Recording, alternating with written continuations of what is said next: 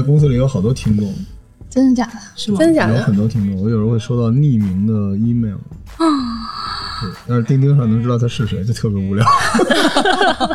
我们这节目很重要的，好吗？顶流播客，好不好？好，呃，各位听众啊，欢迎收听这期的《自然生活攻略》，淘宝玩家，我们在更多书社跟大家录一个通告节目，就录，对吧？证明我们有商业价值。我们今天请来这个三个我的老同事，但是因为嗯，其中的两位跟我录了很多节目，大家都在留言区说希望他们也能有自己的电台。他们其实就是想听你们吵架，台湾小姐姐吵架，所以我今天很荣幸的请来了。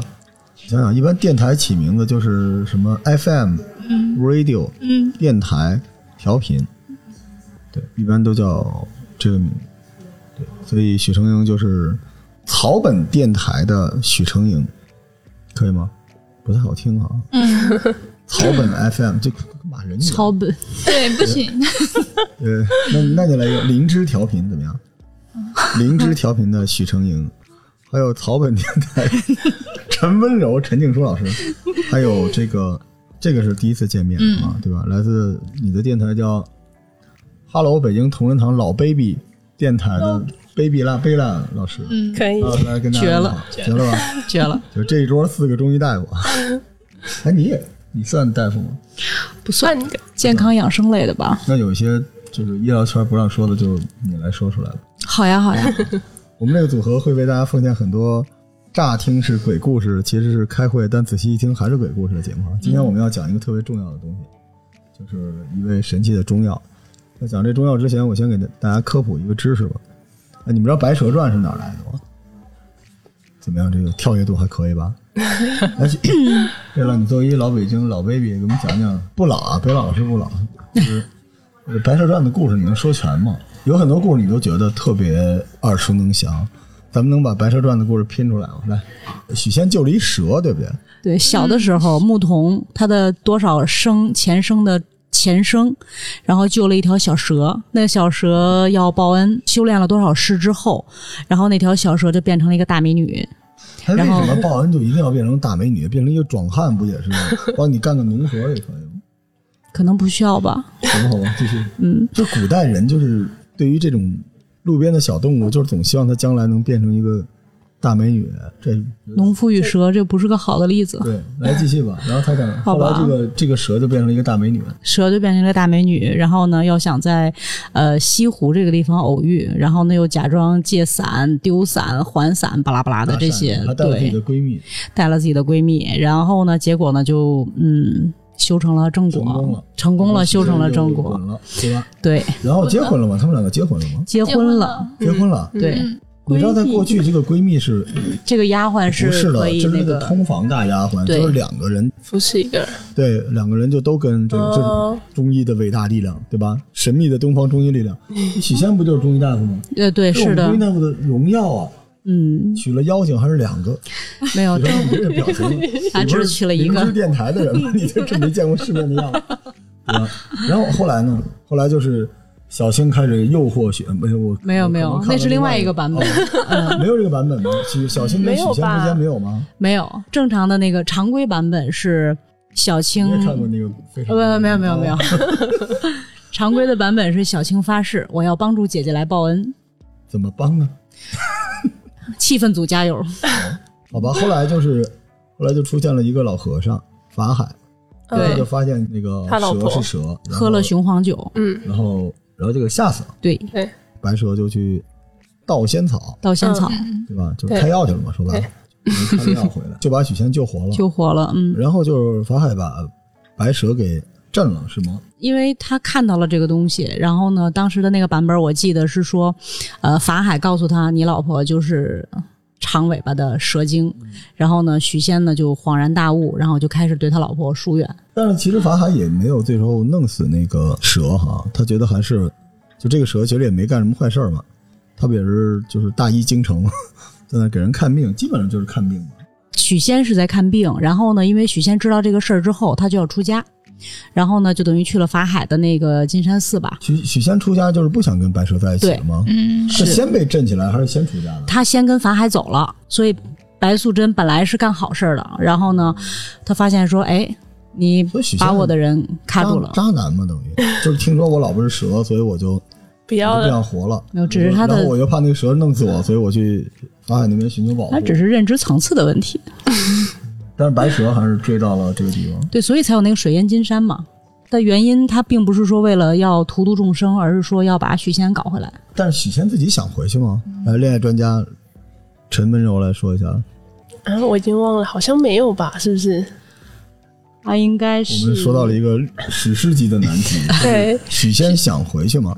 我小时候看的那个，他应该是不想，那不然他干嘛去金山寺出家呢？他会不会就是说跟法海说，你看你就放过我老婆吧，你就把我给，对我可以陪陪就服侍你。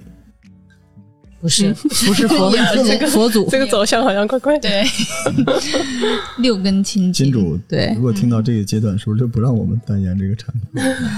但我们我们想要是，我们想通过这个故事告诉一个发人深省的事情，就是仙草，对，作为一个嗯历史主播，我跟大家说一下，这个《白蛇传》其实居然它就是冯梦龙的三言二拍里边警世恒言里边二十八卷的一个故事。哦，对，就是数百个故事中的一个叫《白娘子永镇雷峰塔》，就是一个故事，它讲的是报恩的故事。但是这个报恩的故事里边，原著里边是一个悲剧，嗯哼，就是你真的想报恩。而一般传统故事里边，对吧？第二天早上发现这女的又耕田又织布，晚上还能啊，所以第二天早上很高兴。你说那个田螺姑娘要发现她昨天晚上睡呃不是这个。呃跟一个田螺在一起，第二天早上她是不是也要去找法海？但她就能接受。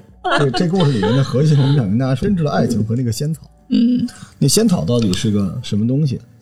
因为在古代就我们就说到今天我们要介绍这东西了。那有很多传说，有人说是沉香，有人说是人参，但一般来说，在那个年代，要是人参就直接说是人参了。嗯它那个在很多插画里边，尤其到清代，清代《白蛇传》这个故事，因为乾隆特别喜欢，对他他号称是为了看这个戏去的江南。嗯不能让江南戏班来北京嘛，他这一路上也就是一不留神邂逅了几千个姑娘，但主要是为了看戏，为了为了爱情和艺术。然后这个戏里边，他们拿着那个东西就长得很像灵芝，因为灵芝这个东西，它在它的这个药用价值之外，它非常符合中国的美学观念。它看起来在中国很多画的那个云里面，祥云就是灵芝的，嗯而且灵芝它长的那个样子特别像宝石，《山海经》里面都出现过这个东西。嗯它是那种镶嵌在那个地方出来，就看起来特别像个、像个矿物质似的，就是长的那个东西。嗯所以那个时候大家就非常非常喜欢。当然有很多传说，也有人说是石斛。嗯，因为这个人来，贝拉老师啊，我们刚才问贝拉这东西是什么？中华九大仙草，这是是道藏里面说的，就道藏还是道藏？唐朝，中国有九个仙草。嗯然后分别是石斛、雪莲、人参、首乌、茯苓、灵芝、珍珠、冬虫夏草，然后这个肉苁蓉，嗯哼，这是九个仙草。但是这个书呢，里边有一大部分也缺失了，也不知道是后人弄的。因为唐朝可能不爱来什么九大、十大什么的排个榜什么之类的，那个书不是这么写的。但确实这里边能看到灵芝也是在这里面，嗯，就是比较重要的，这对九个好东西。对。这是后来被开药的药厂的都知道。现在的就是草本在现代生活中焕发新生吧。嗯所以其实我们在聊灵芝之前，我们可以聊聊草本这个东西，因为我之前创业叫本草生活，嗯，本草和草本就是这个东西是怎么现在进入我们大家的？你们记不记得在有一个阶段里面就叫中药，嗯，突然从一个阶段里面就是草本植物啊、药妆啊等等之类的进来了。这个东西是中医在后边推动的吗？还是说养生或者美容这个行业对这个事感兴趣？最早我理解的话，应该是从呃中医药文化的这个维度，或者说是从呃中医药文化的推崇这样的一个角度。因为比如说我要叫中草药的话，那肯定会跟药有关系，那大家谁都不愿意说自己有病或者吃药这样。但是基于草本的话呢，这些草本的东西本来就出现在我们日常生活中。那你比如说你今天保温杯里泡两粒枸杞，你会觉得自己挺养生的。但是说我要给你把枸杞和其他的药煎在一起，苦苦的，你就不会愿意喝。所以这种是一种轻滋补和轻养生的概念。然后近两年的话呢，就是对于健康生活的这种亚健康的人群又增多，然后对健康生活的追求又多，再加上这个草本的东西，它又是这种日常的非常容易获取的东西，所以出现在自己的办公室，然后又又有人把它研究成，比如说甜甜的、酸酸的、各种各样颜色的，然后各种功能的就很多。它其实就是早年间的所谓药食同源，可以这么理解吧？嗯可以，对吧？就是说能弄的，而且说中药这东西本身植物，它有点像茶。我觉得草本对标的就是茶泡水。是你想这个绿植物，当时有一个阶段，那时候大家没有那么富裕，我觉得我们都完整的经历了。贝拉，咱俩都是同龄人，对我的同龄人，对哈，我们也经历过自然灾害啊。后来我们也经历过，就是你很难就为了一口味道去花很多的钱。嗯所以那个时候，我记得小时候喝茶总会强调它的保健和养生的功效，是吧？说这个啥刮油，嗯安神，啊这个啥暖胃。嗯所以我就想，那有这需求买个药不就得了吗？但是好像中国人特别喜欢兼容并包，嗯一个看起来是这样的东西，其实它有很多很多不同的内在的含义，就让大家觉得特别有意思。所以药食同源是一个特别伟大的发明，嗯但可惜就是之前很长的一段时间里边，药食同源更多讲的是它的呃食品的药性和药品的食物属性。是对吧？他并没有真的把它弄明白，因为我觉得药食同源最关键的并不是搞一双核，它最关键的其实就是药如何能够作为一个普通的食品。对，你知道那个时候我在日本待的时候，我们那时候做了很多本草生活回来创业拿几千万也是这种项目，就是就是龙角散。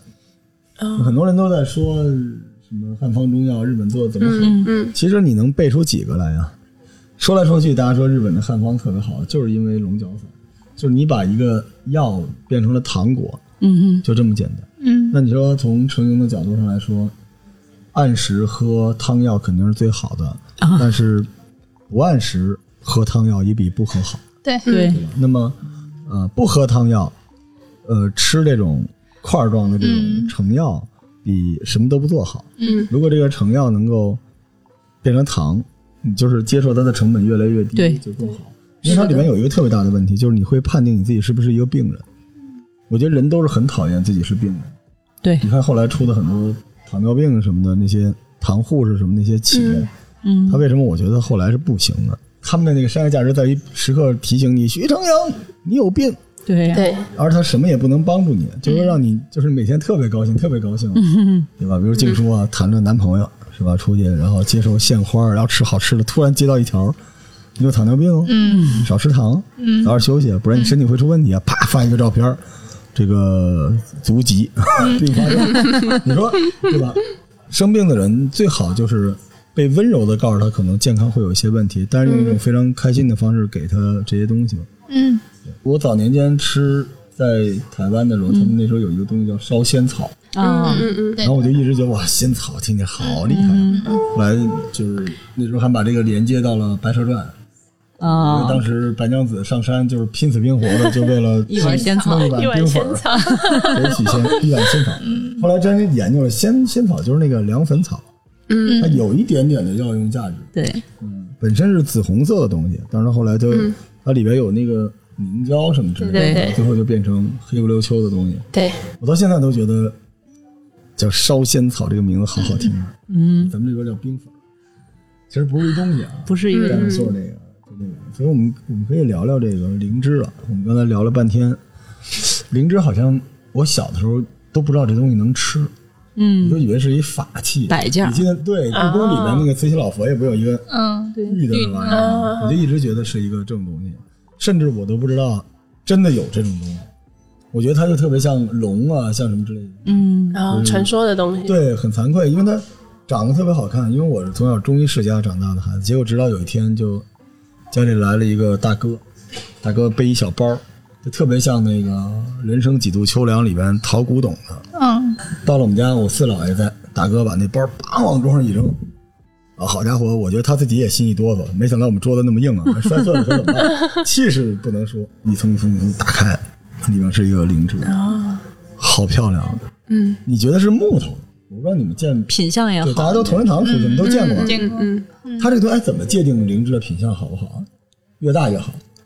呃，应该是从颜色上、从形状上，然后多维度的去评价一个东西好不好。但是说这个东西，如果你要花钱去买它，如果不是就是保值升值的价值，你要看到说它的有效成分对你有没有影响，那个可能就要检测它的那个标志性成分含量一、般来说还是越大越好吧？好像说什么千年灵芝、万年灵芝，年份。就它对它生长的时间就，这东西在在中国是就像冬虫夏草，就像很多东西一样，就是它有文化价值在里面。嗯嗯，当然它有药性，但这个东西本身就是一个非常祥瑞的东西。嗯。就是老人好像对中国有一些比较神奇的东西，就人参当然很好，嗯但是比如说燕窝，嗯。这玩意儿也是说对女性来说是对，祝福的意味，嗯甚至大于它目前不能被证明的，它的功效的成分，对吧？对，嗯。对，就这个，但是我觉得灵芝它确实有祥瑞，有很多东西。大家看那个华表，你见过？嗯那是咱们中国最重要的一个一个 logo 嘛。那上面的云就是中国的云，祥云就都是灵芝云。嗯，它长成那个灵芝的样子。而且中国在古代的很多那种金银财宝，有很多都是长成灵芝的样子。对，我们聊完外在啊，我们可以聊聊这灵芝在中国的这个文化啊，中国文化里边，灵芝其实特别早就出现了。呃，很多这个先秦的一些典籍里边出现，但在东汉的时候，其实有很多的书籍啊，然后甚至在屈原的那个《九歌山鬼》里边也提到了灵芝，《洛神赋》里边也有。而且你现在就能感受到，是道家的一个至宝，就是修身养性、养生，嗯对，而且也是上天。我记得那时候好像就是那个福禄寿里边有一个就抱着一个灵芝吗？是拿着灵芝还是如意啊？反正长得都差不就多，就是那样嘛？躺着，反正不是个苞米，对，是一个挺重要的东西。那那个时候就出现了。然后过去的灵芝一直是当仙药嘛，后来到了《神农本草经》和《本草纲目》里边，有大量的人去记载灵芝啊，说它。嗯，苦平无毒，益心气，然后入心充血，助心充脉，就是一大堆各种各样的好处。我觉得这个药其实我们今天可以给它，因为大家都是大夫嘛，可以展开说说它的医用或者它的日常养生中的一些作用。然后我们之前就是，嗯，这个中国的这个千年文化里面，就金银财宝，我专门做过一个专辑，就是你想象中中国的金银财宝，你们想过吗？就是咱们有时候看那个电视剧里边，你有一宝箱，啊，宝箱里边你用手抓出来都是那塑料珠子什么之类的。嗯中国的传统的这个至宝里边，就是都特别的，怎么说呢？就是家庭化，梳子，然后这个镇尺、文房四宝，只不过都变成了金银器了。中国人特别喜欢金银，财宝类然后这里边那个玉如意、嗯灵芝就特别特别的多。在古代的时候，这东西就特别招人喜欢。然后呢，在这个汉武帝的时候，当时就。呃出现灵芝的时候，大家说这个东西是化腐朽为神奇的东西。汉武帝打仗之前，就有人要进献这个东西。你知道，在那个汉朝，尤其是西汉，当地的这个这个县志里边发现说，惊现灵芝的感觉就跟惊现黄龙入井是一样的，就灵芝是就属于出现了神迹，祥瑞的象征然后那个时候的汇报系统就是行，比如说陈文柔、陈静书在的台湾县啊，嗯。呃，出现灵芝，陈文柔赶紧写了一个帖子发到中央了，然后这边的皇帝赏，我治理有方，啊然后民民生祥和谐，所以就出现这种祥瑞。所以当时灵芝是这样的，这个东西在中央这个帝国就一直是这样。然后，呃，王安石曾经写过一个《知阁赋》，他当时吐槽，就是说宋朝的时候，因为皇帝特别喜欢这东西，因为宋朝是一个士大夫的朝代，士大夫就是读书人，说什么好，皇上就嘿好，所以那个时候就让大家满世界去找灵芝。当时曾经有一年就四方以芝来告者万数，就是全中国到处都在装朝廷说，我发现灵芝了，他甚至都没拿来，他只说发现了就足够可以了。当时宋真宗啊，宋真宗在全国各地进献了灵芝一百一十六次，嗯一共宋真宗啊，宋徽宗的时候拿到了大概三万八千本，三万八千本，就这东西当时在中国已经是这个样子了，所以它的一个是它的这个药效，一个是它长得像如意，再加上它那个祥云，所以我觉得灵芝它是，就对于中国来说，它甚至从某个角度上来说，它是比人参更重要。你没见过华表上画一人参吧？嗯嗯嗯，灵芝这个东西还是挺重要。那么，为什么大家都这么这么喜欢灵芝？我们刚才也聊了它的宗教啊、道家呀、什么的美学啊，功效怎么样呢？来，灵芝电台的许大夫来讲讲。灵芝主要是它有补气的很好的补气作用，然后本身它也有那个补益肺啊，还有肾气这一块。然后它滋阴，所以自古以来它把它称为仙草、瑞草，主要是说常服之后，因为在灵芝它在《神农本草经》里面被分分在上品，就古《神农本草经》里面把中药分为上中下三品。嗯，那上枸杞呢？枸杞一一般还是在中中品这一块还还行，很多中品。哦。因为上品的概念就是说它可以养人的，就说你不是一般生病，你平时没病的时候也可以吃上品的中药，它具有养生保健、常年益寿的概念。对，所以一般人参啊，还有灵芝啊，像这类的，都是当时候都把它分在上品。那中品的话，一般就是我们所谓常见用来治病的，可是它就是服一段时间之后，它可能会带来一些副副作用。哦，那下品的话，基本上都是一些有毒的。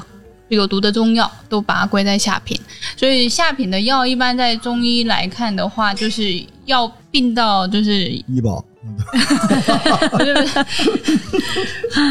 就一般尽可能不用就不用，嗯，除非一些特殊的，有一些伤害。对，有一些伤害，有一些有副作用或者一些像你很常看到一些砒霜啊这种矿物火神派表示不服。哦，你懂不懂？啊，附附体什么的，对就在这儿。所以一般就所以像灵芝的话，就是自古以来就是帝皇很皇帝很爱的，因为它就是拿来一般是进贡，再来就是它本身又可以延年益寿。嗯，温柔觉得呢？温柔，你们原来用药用过灵芝吗？用啊现在给您开药也开灵芝吗？会就是他有需要的时候呃灵芝目前来说，灵芝有贵的药是不进医保的，对，但是如果一他们还没入医保。嗯，哦，人参入医保，人参有贵的有贵的人参也不入医保，就像嗯西洋参这种贵药都不入医保。对那他们如果一般的药的话，是有部分给付吧，是吧？对，也也有部分的。对，对，五块钱医保，九百九十九万都是。那那像你们平时在什么情况下会开灵芝呢？嗯，一般就看患者吧。假如说他是肺虚咳嗽啊这类的，慢性的，对，对慢性的，因为灵芝本身刚刚有说它有补肺也有止咳的作用。嗯，对，灵芝贵不贵啊？就你们这边开出来，你看我们这个话题多么的尖锐，对吧？直接这么的，灵芝大概开药的话是多少钱？我没具体看它多少钱，但是它是比一般的那些药常规药还要再稍微再贵一点。但灵芝的补气安神的作用也很好。很好，对，对是可见的好，不是对对对想象的好。对，因为贝拉之前在同仁堂也是搞这种，对滋补滋补养生这一块儿的我们也留下投名状嘛。在同仁堂的滋补养生里面，灵芝产品贵吗？不算贵，一般是怎么一个形象呢？不会就跟那个手办似的，我见过，它有。啊有也有有有也有有这样没事我爸拿着舔一下那个。嗯，那那不能，那个就是鉴赏级别的，就是也是比较贵的，可 那一般卖能大几千块钱切片吗？上万块钱。对，切片，对，切了片之后的话，它会有那个白白卡的那种透明的那种胶盒，嗯然后直接放好，就是在工厂会切片。嗯切了片之后，你拿回家，无论是炖汤啊，还是泡茶呀，这些都很方便了。就灵芝有很多菜谱，嗯，炖猪肉，然后煲汤有很多，因为灵芝本身的味道是比较糟的，嗯。嗯而且因为它的制作方式，嗯。导致它是有一种原来叫苦嘛，但是再加上那个它味儿比较大，嗯，对就有点像那种海鲜干，货似的，有点一种。臭。腥臭的味对，你会觉得这东西特别像海里捞上来的珊瑚一样的所以一般这种玩意儿煲汤都极好，就特别像那个那鱼，胶，对对对对对嗯对，像那种胶啊什么之类的，就那种东西。那我问你们一个特别简单的问题，就灵芝在古代卖多少钱？你们知道吗？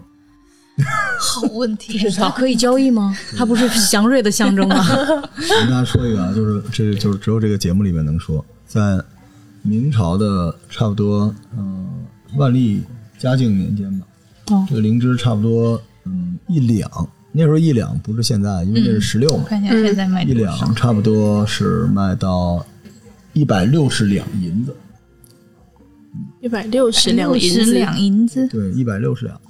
银子当时跟现在的兑换差不多是一千二人民币对当时一两，就是差不多就这么一个价。嗯这个价格是怎么弄来的呢？这价格就是因为我贵为一个严肃的历史主播，我专门在某平台独家做了《金瓶梅》。《金瓶梅》这个节目里面，因为西门庆是一个药商，嗯做大药铺的，嗯所以在药商里面，他当时安排他的孩子去采办灵芝，然后那个采办灵芝里边大概三两灵芝，嗯，倒过来就能推出一两，大概多少钱？所以还是很贵的。而且《金瓶梅》其实虽然说的是宋朝，它其实是明朝，嗯，差不多这个年代的，嗯而且相对就是明朝的晚期，所以其实还是非常非常贵。大家算一下，一百多乘以一千多，嗯，这个就是嗯，是呀，对吧？嗯，可比现在贵多了，因为这东西就没有在那个年代，它不是药，对，嗯。它就是相当于就是跟贡品跟嗯嗯嗯差不多。嗯在宋代，如果能够有灵芝去进献的话，是可以有官吏，可以有官职，嗯哦，就专门寻知就行，所以还是挺厉害。嗯。所以这个灵芝我们刚才说了，就是内敷它本身免疫力啊、本身肺啊、气啊嗯等等这种东西。女性好像更需要这种东西啊。一说灵芝了，我想起一个慈祥的老奶奶，对吧？老头儿都是满世界追人参去了，老头追灵芝，灵芝好像都是那种大胖老奶奶拿着一灵芝，感觉特别吉祥喜庆。但其实灵芝在古代也有护肤的功效。中国在古代护肤这件事情是一个嗯官方的一个规定，嗯就是不能不能乱来。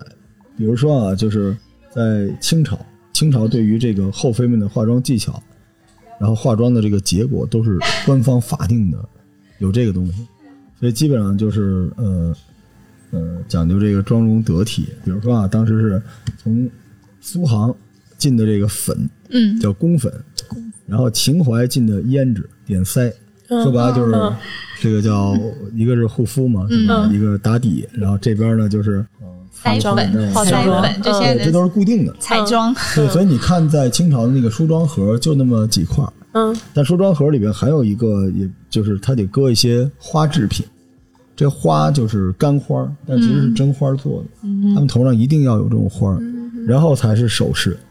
对，然后还有就是他那个按摩用的那个东西。对，但是都是这些。但是那个时候，清朝宫廷里边，这些妃子们是按时会进补一些灵芝，但那个时候他们那个灵芝是熬胶，嗯嗯对，就跟阿胶什么的都是弄在一起，然后就是赏你。但如果这个皇上说给你吃这个了，就是他可能会上位了，就是可能要过来找你，嗯对他希望你能够补补。但是那个时候其实，你知道很多时候发这个的不是皇上，是皇后，哦，就是你要跟他搞好关系。皇后呢，就是对吧？发 KPI 的时候，是不是发 bonus 的时候？OK 嗯比如说静书啊，那个一看挺挺可爱的，是吧？也没少交男朋友，给给给发点这个灵芝吧。啊，许成营这给我看病了，许成营来点那个，呃，灵芝不行，来点人参吧。哎，背了背了，拿一馒头走吧。就是那个年代是靠这个，但是他们这个进项都是非常非常的透明。哦，就你到故宫，它有那个档案馆，你还能查到，就是他们内宫的消耗，灵芝的消耗比较大只是这个东西，因为它它其实不是那么贵，但是民间不流通。你知道，就民间查着一根人参呐、或者手乌啊这种东西，它就是偷偷摸摸的，怕强人抢。但是灵芝一般总是要进献的，就嗯灵芝一直以来它还有一个政治方面的一个献宝的东西，所以这玩意儿很罕见。你像我们一般，我也是大夫呀，我们好像很少给人弄灵芝啊。直到后来，就是有一个东西叫灵芝孢子粉，把这事儿给救了。嗯对我们后边再说这个。嗯那那个时候除了这些之外呢，官方呢基本就是内养外养，我觉得这个也特别符合现在的养生的是的这，些东西。因为那个时候清朝的这这个宫廷里面，你看那照片都是那大胖姑娘，嗯嗯气色非常非常重要，因为他们训练锻炼也不够，所以经常需要这种东西来补气血。嗯对，但是嗯，就是民间就不是这样了，民间就是咱们当时说的那个徐春英，你当时做过什么？三白粉、三白汤？嗯，七白对，三白汤是民间特别多的，就是这个大姑娘小媳妇儿就让人开了这个东西，然后自己煮点儿喝点儿。嗯。然后民间的这个呃胭脂呢，因为就是到清末的时候就可以买到宫粉，之前就是路边的人是不能用宫粉，嗯。宫粉就特别细的那种粉，那种打底，呃，路边用的都是那种敷上脸上跟马赛克似的，一看还分格呢，这都是那种，就是全是还结块了。对敷上，搓吧搓吧，然后蒸了就是一馒头，一般都是这种。那还有这个就是民间有很多中医按摩的手法，这个我觉得咱们中医是不是要发扬一下？从明朝就有。嗯就嗯，是后来这事儿呢，医生没学会，被一个体育老师学会了，才有了这个眼保健操。眼保健操其实对眼睛是没什么保健功能的，但是它最大的价值是让你闭会儿眼，但它对于美容提拉是有功能的。嗯这在过去的医书里面，这个很重要。还有一个就是大家现在听着觉得非常的亲切啊，非常高雅，就用唾沫。嗯，我不知道你们小时候，哎呀，说到这个，好尴尬呀！我贵为一个啊高级知识分子，但我小的时候见过我们院儿小朋友，就是啪往自己手上涂上唾沫，然后用自己唾沫糊了脸。哦，静书的表情就跟自己也被人吐了似的。啊，真的有就用唾液，但唾液很消毒。很消毒，就那个时候就很多就，对，就古代都是也不容易哈，嗯，所以那个时候可能他们民间吃了灵芝也没什么用，都是唾沫。对那个时候真的是这样，但是但是这个东西当时在宫廷里面就是养颜的，那个时候就是宫廷里面进献的一个是灵芝，然后他们也是嗯煲汤啊，或者但是最好的还是胶。对吧？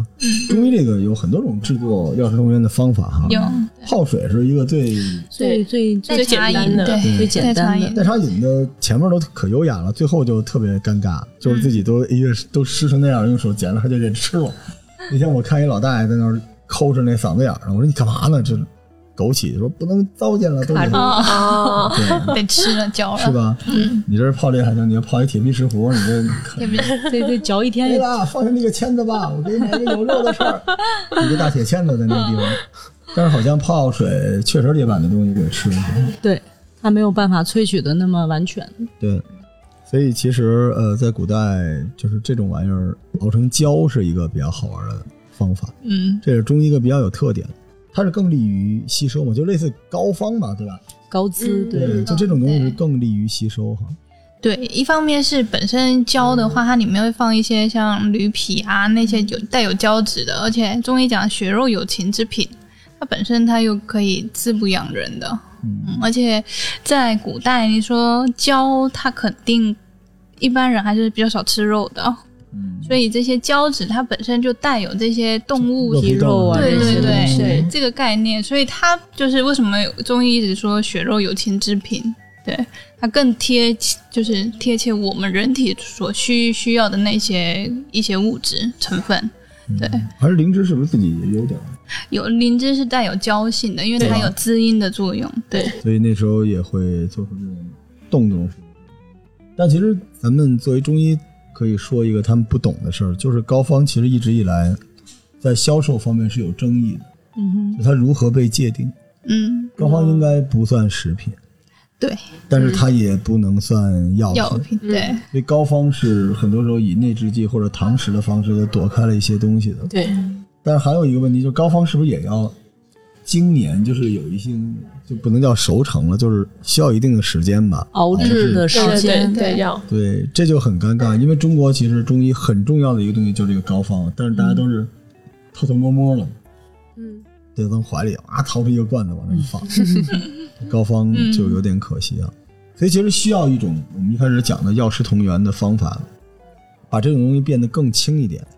对我不敢说这个东西一定，比如说你用灵芝做了一个膏，嗯做了一个胶或者一个冻，它不一定是比那个膏方更管用的，但是严重的好过不吃它。嗯，因为对灵芝是所有这种你刚才说的上品里边为数不多的，就是它本身的口感是比较不好的，对对吧？因为它长得看起来像不难吃，对，你像人参就是长得跟一个，完萝卜萝卜，对萝卜似的，对你得还得咔哧它，咔哧完了那个药效都没了，你这。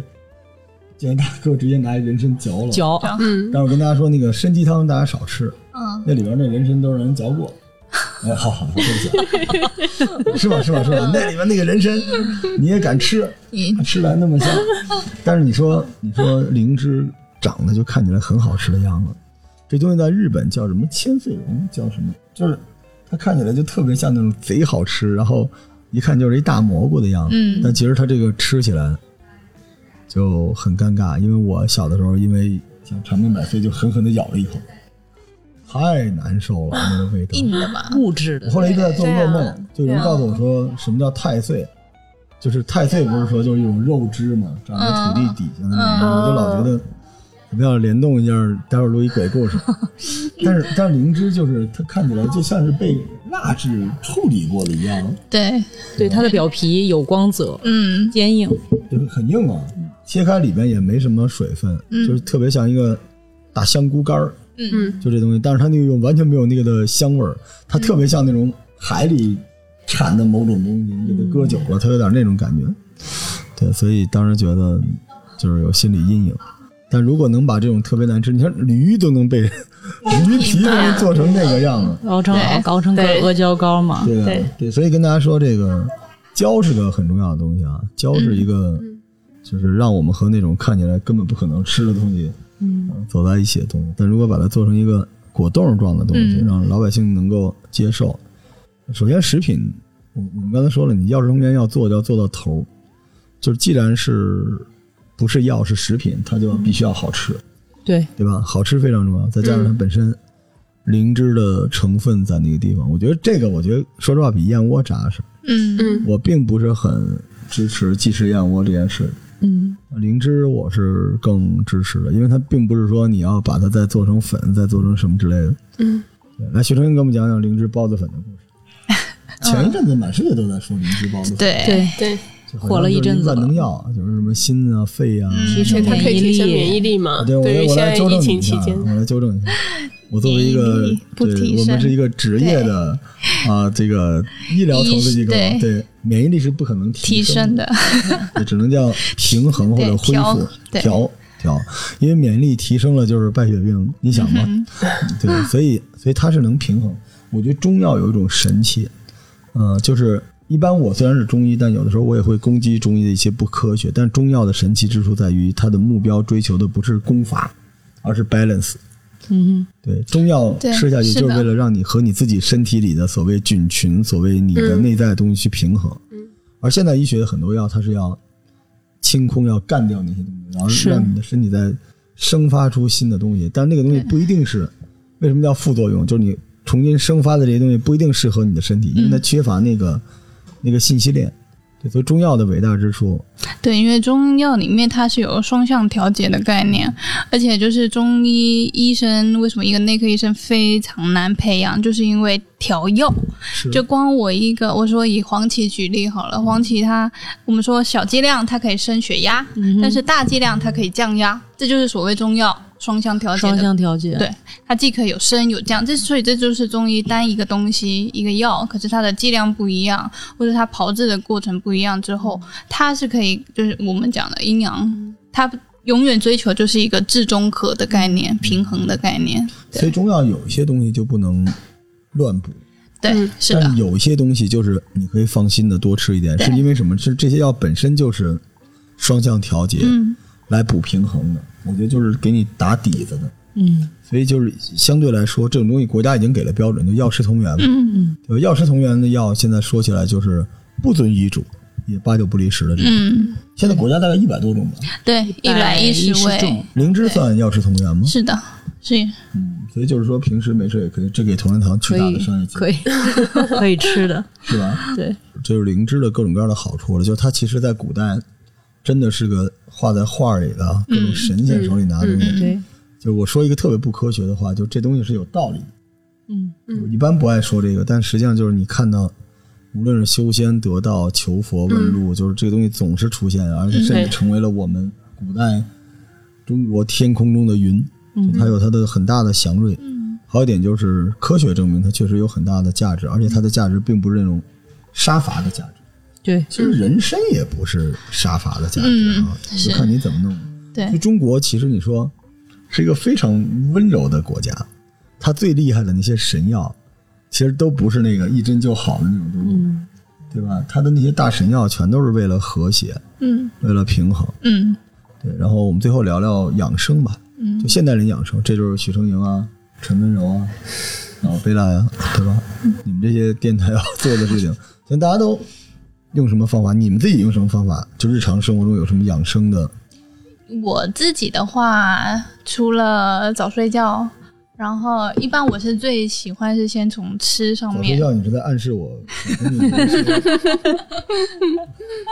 吃，这只是在在说一个健康的生活方式。对今天你们这个任务还能完成吧？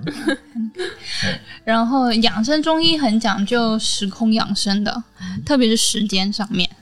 除了从二十四节气，不管是从二十四节气到十二时辰，这都是有中医一直很强调时间对于我们身体的概念。徐徐大夫的后边出现了一行虚空的字儿：“子午流。对，对是的，按时选穴。所以，为什么说要早睡觉？因为我们说人的气血十一点之后就走到肝胆经，但任务要完不成，是不是还得加会儿班儿？那就要得多吃灵芝。这中医浪费了。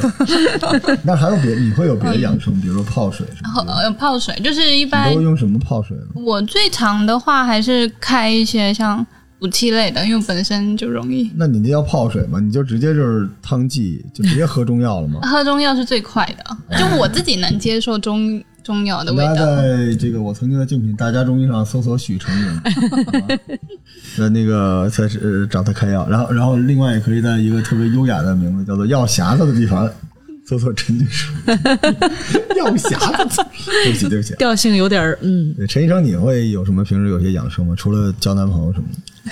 交男朋友不是养生，在此呼吁大家 也是啊，哦中医讲的啊，也是调也是和嘛好的。对，我自己的养生，其实我自己也是会给自己开，但我就开那种水蜜丸，然后自己平时就是自己吃，嚼一丸子，你们这些人都好奇怪啊！用用一个。人的杯子里是中药，一个人杯子是水，但嘴里是一丸子。哎，好吧，能给自己开药还挺好。那你觉得你成功了吗？就你现在觉得把自己养的还好吗？我觉得还好，嗯然后早睡也真的是蛮重要的，就休息是很重要的。对，休息还有精神，不能有压力。你说着说，你别瞪我一眼，跟自己人没法录节目了。心情一定要好。哦那你心情好是可以做到的说就是你们除了这些给自己开点药，你们会有点别的，比如说西洋参呐、或者是什么灵芝粉啊，就像这种。因为我是我灵芝粉之前很少，因为我觉得它那个味道很冲。嗯我是一直有三七，嗯，对，然后我吃什么三七东西？味道也呃，我喝咖啡嘛。我原来做本草生活拿那几千万，就是因为我用手冲冲完了之后，尤其是曼特宁那种，它本身那种苦，嗯，然后三七是另外一种苦，嗯它那个苦和曼特宁那个苦能组合出一种回甘，很神奇，哦，然后倒点进去就行。而且不会出什么化学作用的，对吧？中药有那么灵，我们早就统治世界了，对吧？嗯 弄一勺三七，我是从小就舔着腹片长大的孩子，我还怕这个。我，我会有这个，然后枸杞我现在也也是，就是反正你要不就不泡，就喝那个水，但你要泡个热水吧，你要不搁点这东西，老觉得浪费这热水。嗯可是茶确实跟中药有点小冲突，对，有点说是解中药啊，但是也没有那么夸张，但是它那个味道就会变得很奇怪。对，所以我我一直都推荐大家在冬天的时候，尤其我们一直常说话的，就是陈皮，但陈皮要洗一下，哦，它还比较脏啊，你可以用开水泡大概一分钟就行，然后山楂，山楂片儿就行，同仁堂的山楂片儿，嗯，然后一片陈皮，弄七八片山楂片儿，然后搁麦冬，我哦，要搁一点麦冬，因为我嗓子里边嗯有炎症嘛。搁麦冬，其实跟大家说，麦冬就是相当于速溶的淀粉粒儿，这东西泡到水，它立刻就会把那个水变得很软糯。嗯然后可能搁一点点黑枸杞，就是这么一壶。哦，属于格格物似的这种，也就是要自己弄一下。嗯因为中医的很尴尬，就是中医其实是一个非常严谨的，但中医的成长却拜所有的野生中药爱好者们乱来所赐。突然发现自己要拉肚子了，觉得可能这中药真的是有用，这也没办法。嗯但其实有些进补还是管用的。我觉得我吃了这个东西之后，我嗓子那个干呕和嗓子里就是我之前跟你们说那个问题就几乎没有了。嗯当然也是因为吃了许大夫的药，药还是有我过两天准备再吃一下那个陈大夫的药，但是陈大夫就要离开药匣子才可以。这开不了。这真的只是因为名字土，其他都还挺好。贝拉呢？贝拉，你平时会怎么养生？呃，我办公室里面就是会传统和现代的都有，比如传统的可能会有西洋参的刨片，因为好的西洋参你泡面，们这都藏哪儿了？我怎么从来没见过你们？就你们三个人，我一看就是水，其实一个是药，一个是西洋参泡，还有一个嘴里含着玩意儿，就是。就是养生的意识会在日常的生活中会沉浸下来，但香参泡水真的是很好，嗯，对吧？这个会瞬间回血，会让人的精神瞬间回血我们。这是一个给灵芝带货的节目哈，因为在那之前，我们说实话就是，嗯，灵芝确实是一个比较特别的东西啊。我现在开始开始给人家这个带一下，我们这个节目是一个硬广，这是一个香港的一个公司，草本魔法。草本魔法你们听过吗？很少听香港，嗯但是香港还可以。是因为我最早在做那个就中医药的咖啡呀、甜品什么的，嗯就是在香港，香港街头就会出现。所以这个公司叫草本魔法，他们想做 top one 的基本功能性的食品，用草本。然后他们通过古方今用，探寻了古籍中仙草的神奇力量。不知道是那个凉粉儿还是，其实古籍仙草应该，我觉得他们野心不仅仅是灵芝。对对对，我们刚才说了九种仙草，仙草对对，所以草本魔法听着还挺好听的啊，但是一听就有点那个美妆系的，嗯，嗯，对吧？不是咱们对对这种。